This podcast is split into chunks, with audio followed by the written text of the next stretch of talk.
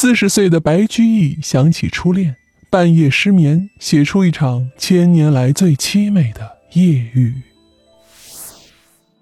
人生自是有情痴，此恨不关风与月。人世间的痴情与哀怨呀，是与生俱来的，与风花雪月无关。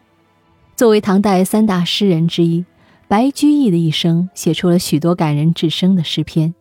也正是因为和初恋相邻，一生无法圆满的一场旷世爱恋啊，给诗人带来了永世的悲伤，让他写出了许多经典的爱情名篇。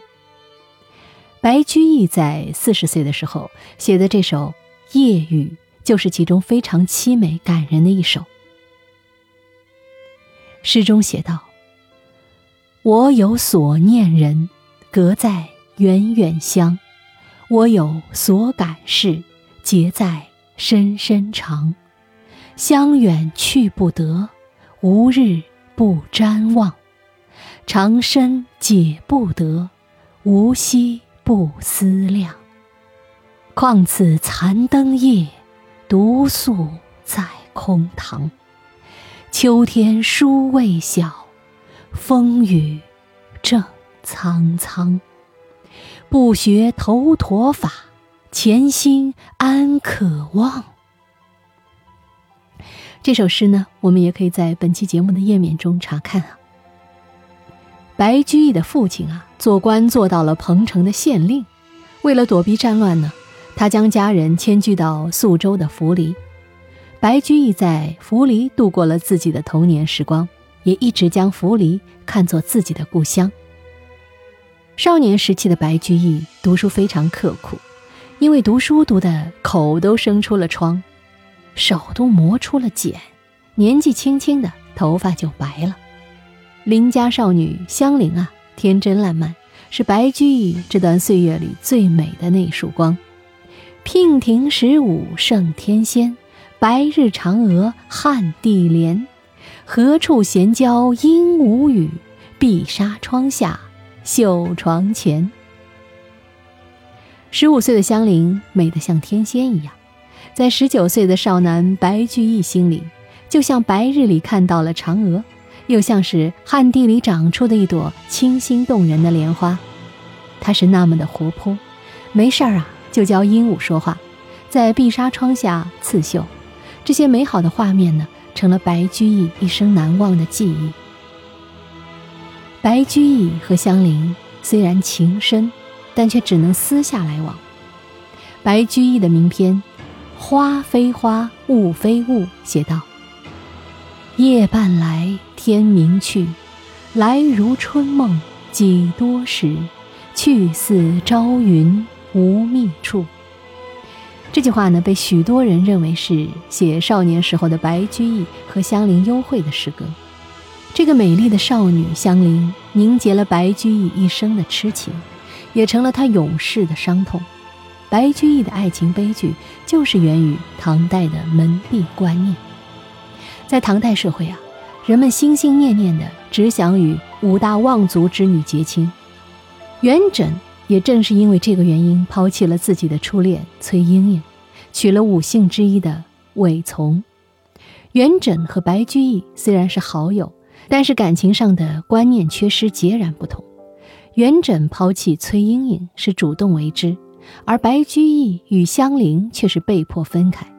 正是因为白居易的深情，让他写下了那么多真挚感人的名篇。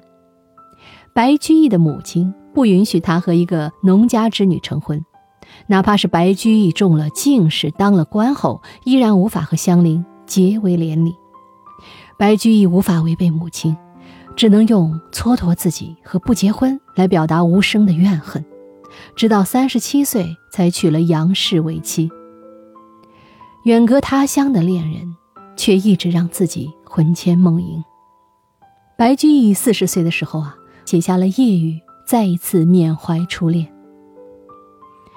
虽然与香菱无法在一起，但诗人的心中却一直没有忘记他，直到五十三岁的时候。白居易还回到府里老家去寻找香菱，但香菱一家人早已是人去楼空。这段纠结了一生的爱恋在白居易那里画上了一个短暂的句号，却永远的留在了历史的长河中，就像是夜雨中所写的：“白居易一生所思念的人，始终相隔在很远的他乡。”诗人感怀的故事，却只能一直深深的埋在心底。故乡遥远，难以归去，但是我却没有一天不去遥望它，只因为自己所魂牵梦萦的那个人，就在千山万水之外的故乡。心中的愁情无处化解，日日夜夜都没有停止对故乡那个人的思念。我的前途也是一片迷茫，只能独自宿在这空荡荡的屋子中。秋天还没有来临，却已经风雨纷纷。不学习苦行僧的佛法，叫我如何忘记曾经那刻骨铭心的过往？诗歌的开篇四句话形式相同，情感层层深入，叠词远远乡。写出了故乡的遥远迷茫，深深长，写出了诗人的愁肠百结，在平淡的叙事中道出了千转百回的思念。诗人并没有写自己所思念的是什么人，也没有点明思念的缘由，但是却给人们留下了无尽的想象，在抽象的叙事中塑造了无限的表达空间，更令人们为其中的凄美感神往不已。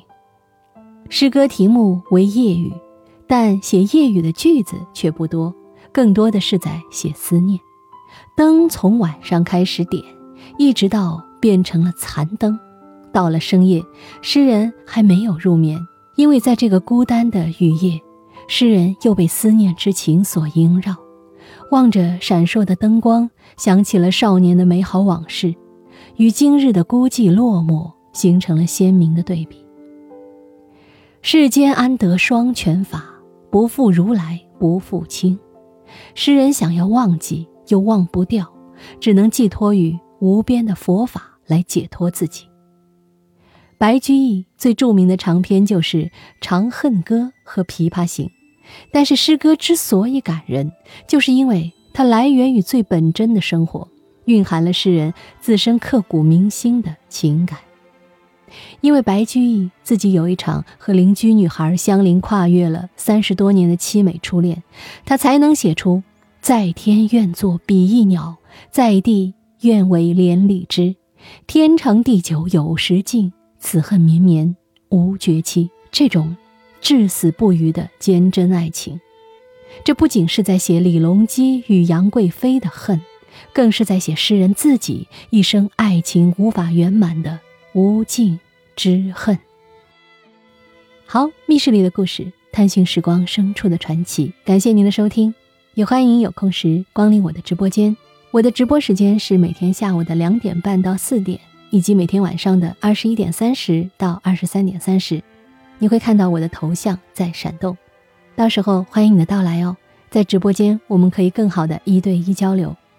最后，感谢木泉家公子对本栏目的资助，谢谢你。